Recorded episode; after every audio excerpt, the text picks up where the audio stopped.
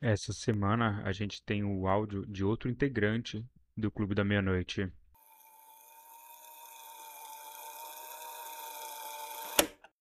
Mas eu escutei um novo episódio e, mano, que episódio, entendeu? Fiquei muito feliz ouvindo. Eu realmente ouvi vindo embora pra casa, mas tá muito bom, muito bom mesmo. Fiquei perplexo. E eu tô esperando o Cássio mandar, digo isso. E eu amo seu podcast de verdade. É tipo um dos meus podcasts favoritos da vida.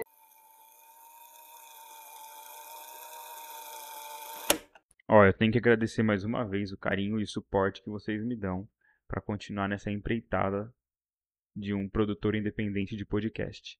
Muito obrigado. E lembrando que se você quer ter um áudio seu aqui no começo do episódio, só manda para mim no Instagram que está linkado aqui embaixo. E aí, quem sabe, você pode aparecer no próximo episódio. Essa história eu achei no fórum Reddit. E para ficar um pouco diferente dos relatos e do material que eu venho recebido esses últimos dois meses, e eu decidi contar. Então esse conto veio do Reddit pelo user Lady Sparrow. Por volta dos meus 11 anos, eu, meu pai e minha mãe mudamos de casa por conta de uns problemas que meu pai teve no trabalho dele e por questões econômicas, a gente achou melhor ir para um bairro mais simples e para uma casa, consecutivamente, mais simples também. Mas não era uma casa ruim. O bairro não era legal, mas a casa não era ruim. Era uma casa aconchegante. Tinha três quartos, um banheiro, era dois andares. E ficava bem, bem perto da escolinha que eu estudava na época. Eu morei por lá por volta dos meus 11 anos até os meus 16. E por mais que a casa tivesse algumas questões estruturais, era uma casa boa. Meu quarto era grande, o quarto dos meus pais era grande, o quarto de visita era grande, tinha um banheiro ótimo, uma sala ótima, uma varanda ótima. E era uma casa que acomodou eu e meus pais, a princípio, muito bem nos anos que seguiriam. Só que a casa tinha uma energia estranha, era uma energia esquisita. E os anos que seguiram, a gente morando nessa casa, foram infernais, para falar a verdade. Nós não conhecemos nada dos antigos proprietários, nem a gente e nem o pessoal da vizinhança. Ninguém falava nada sobre os antigos proprietários, ninguém nunca falou nada, a imobiliária que vendeu pra gente não falou nada. Então, assim, era só uma energia muito estranha. E além da energia estranha, tinha muita, muita manifestação esquisita na casa. Era a porta que fechava do nada, porta que abria, era louça caindo dos armários, era madrugada, talher voando pela casa, saindo da gaveta assim disparada, coisas assim bem bem estranhas. E na época eu lembro de ter meus 11 anos de idade e eu lembro de falar para meus pais algumas vezes e eles falarem que era só problema estrutural. E eu acho que eu até entendo, porque a gente tinha acabado de mudar para casa e comprar, e a situação dos meus pais não estava uma das melhores, né? Então, eu acabei aprendendo a conviver com aquilo e até perdi medo. Depois de um tempo, os meses passaram, os anos passaram e eu perdi medo. Só que uma coisa que eu nunca, nunca, nunca me acostumei era a menininha de vestidinho azul, sapatinho preto, lacinho vermelho no cabelo, que sempre estava olhando pela fresta do banheiro. E ela estava sempre ali no banheiro, olhando pela fresta, me observando indo e vindo. E é aí que a gente começa. Juntos aqui, começamos saudando aos que vieram e aos que já foram, aos de ontem, de hoje e talvez amanhã. Serei sua voz na escuridão. Eu sou Alex Hilsdorf e o Clube da Meia-Noite está agora oficialmente aberta.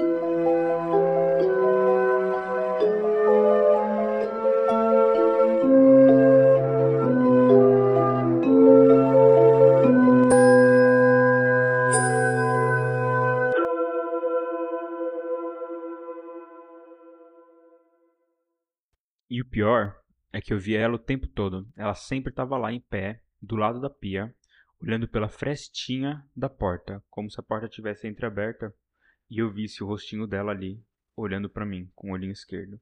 E ela sempre estava ali.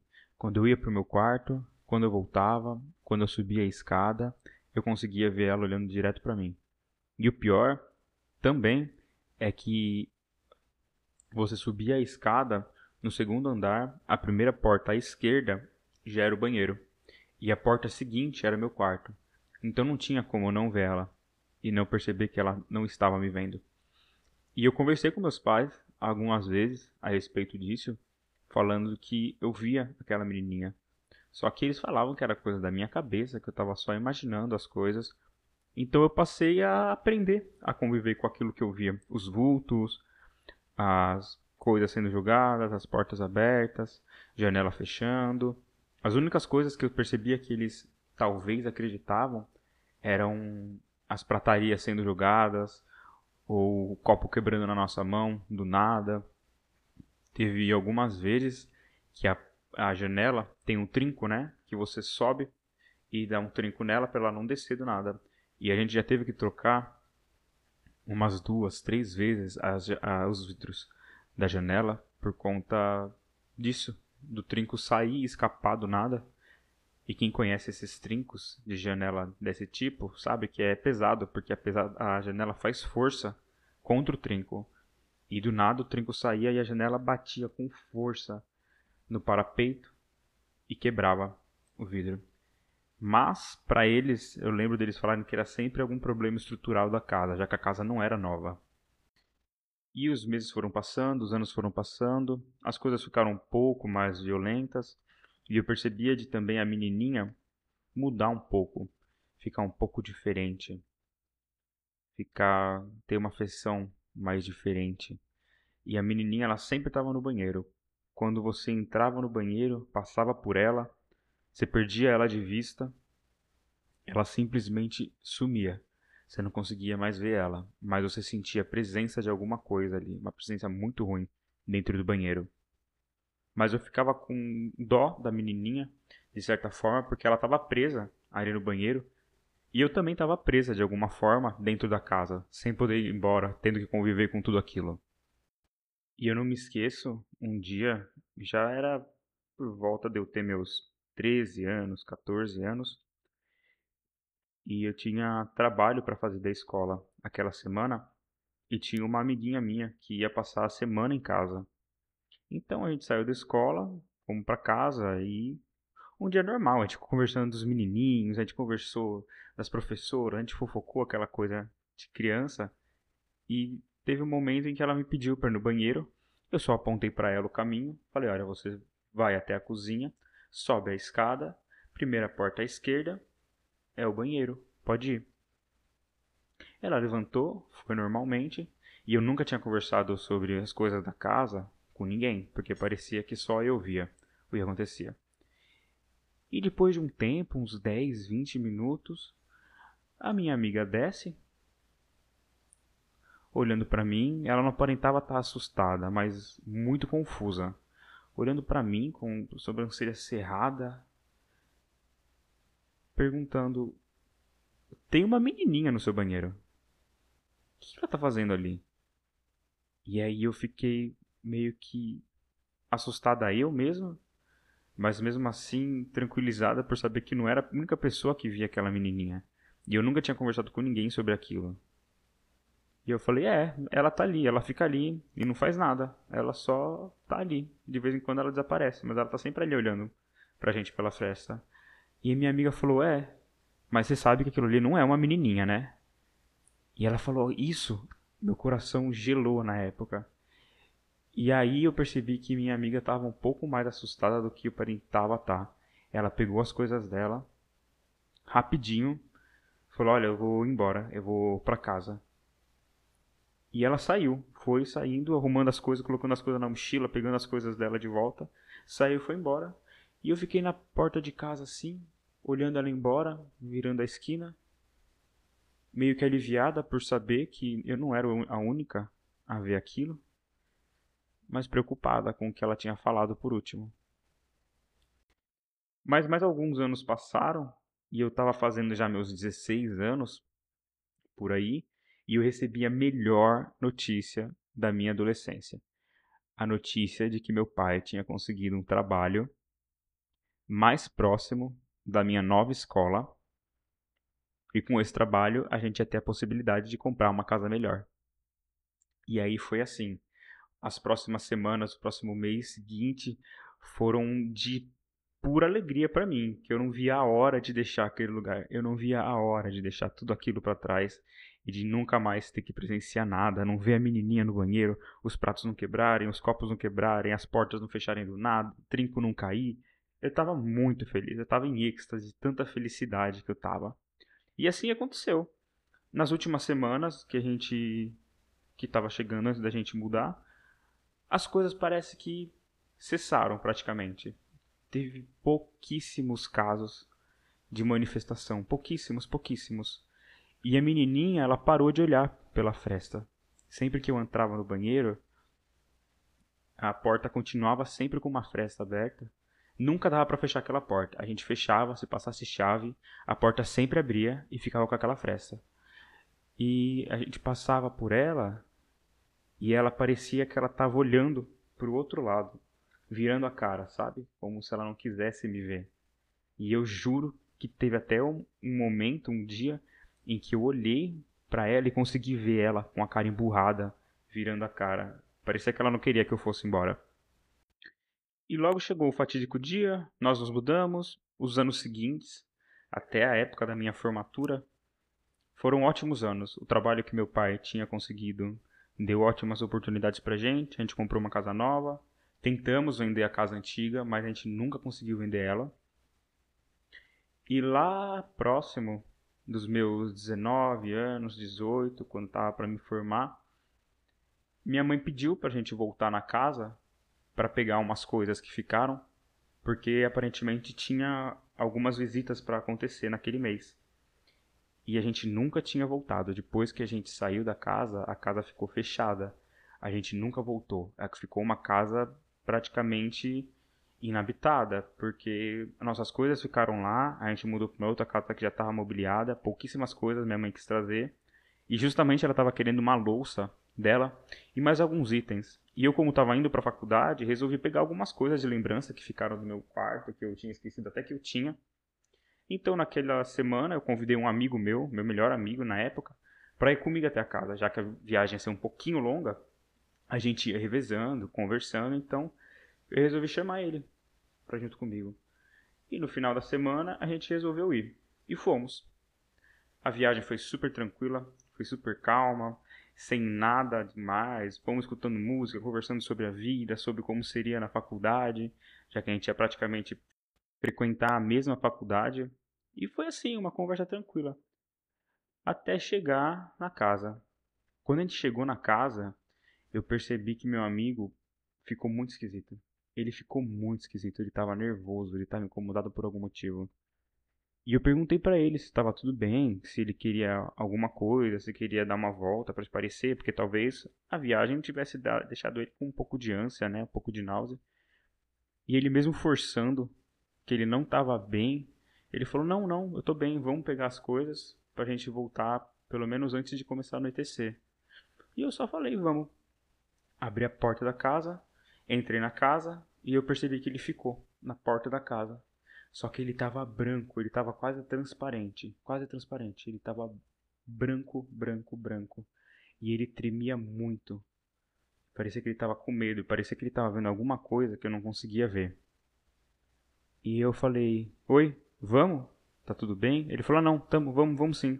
E eu percebi que ele pegava as coisas, ele pegava as coisas numa velocidade muito assim, ele estava afobado, porque parecia para mim que ele queria sair dali muito rápido. E eu, sabendo já do histórico da casa, por mais que quando eu voltei eu não tivesse sentido nenhum daquele peso que eu tivesse sentido os anos que eu morei ali, não sei como estava para ele. E eu só concordei com ele e fui pegando as coisas, a gente foi enchendo as, as malas do carro, as coisas assim.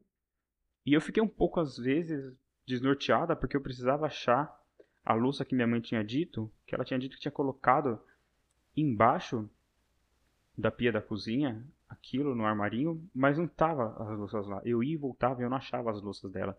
E eu tava praticamente quase desistindo, para falar a verdade. Até que uma hora meu amigo virou para mim e perguntou: Olha, eu preciso muito no banheiro. Onde tá o banheiro? Aí eu só peguei, apontei para ele, falei: Ó, você pega, sobe a escada, depois a cozinha, na primeira esquerda, o banheiro tá lá. Ele subiu. Mas foi coisa de segundos, foi coisa de 10 segundos. Do jeito que ele entrou no banheiro, eu escutei. Eu escutei os passos dele correndo e a porta do banheiro fechando. E ele vindo, que ele, tá, ele pulou praticamente a escada, do primeiro ao último grau, assim, da escada. Ele pulou. Ali, que ele era um cara grandão, ele pulou e afobado. Ele olhou para mim, desesperado, e eu, calma, calma, o que, que tá acontecendo? O que aconteceu? E ele começou a balbuciar alguma coisa da menininha que estava vestida de azul, que tinha o um sapatinho preto, lacinho vermelho. Ele falou tinha uma menininha lá que ele via, só que a hora que ele foi abrir a porta, a porta não deixou ele entrar, a, a menina fechou a porta muito forte. E ele pegou nos meus ombros assim, pegou as duas mãos, segurou e apertou meu ombro, olhando bem no meu olho e falou: A gente tem que ir embora daqui. Ela tá muito irritada com você porque você foi embora antes do tempo. E isso não era para acontecer. A gente precisa sair daqui agora. Ele falou isso, eu só concordei com ele. Peguei as coisas, o resto das coisas que eu tinha que pegar, não achei a louça da minha mãe, a gente colocou as coisas no carro e a gente foi embora, embora dali muito rápido. E pelo retrovisor do carro, eu não sei se era minha imaginação na época ou pela, pelo nervosismo que a gente passou ali, pela ansiedade que estava acontecendo ali no momento, eu só vi a garotinha no parapeito do segundo andar, na janela fechada, acenando. Só que não era uma garotinha, era uma figura muito disforme. Parecia que o, a coisa ruim que tinha na casa estava tentando se passar por uma garotinha para convencer, para me convencer na época. E eu, quando vi aquilo, eu só acelerei ainda mais e fui embora. E depois de uns dois anos, meus pais finalmente conseguiram vender a casa. Mas a gente não sabe o que aconteceu com a família que comprou. Eu fui para a faculdade logo em seguida, nunca mais voltei ali, nunca mais passei nem na rua daquele lugar. E voltei aqui para deixar esse relato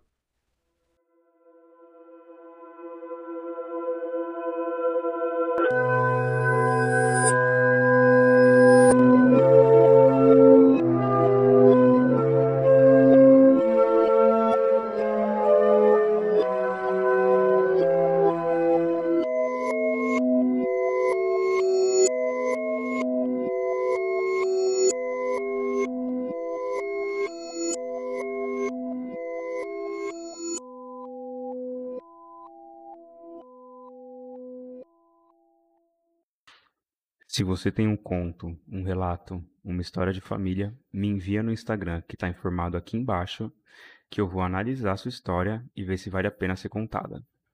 Muito obrigado. O Clube da Meia-Noite está agora encerrado. E até a próxima.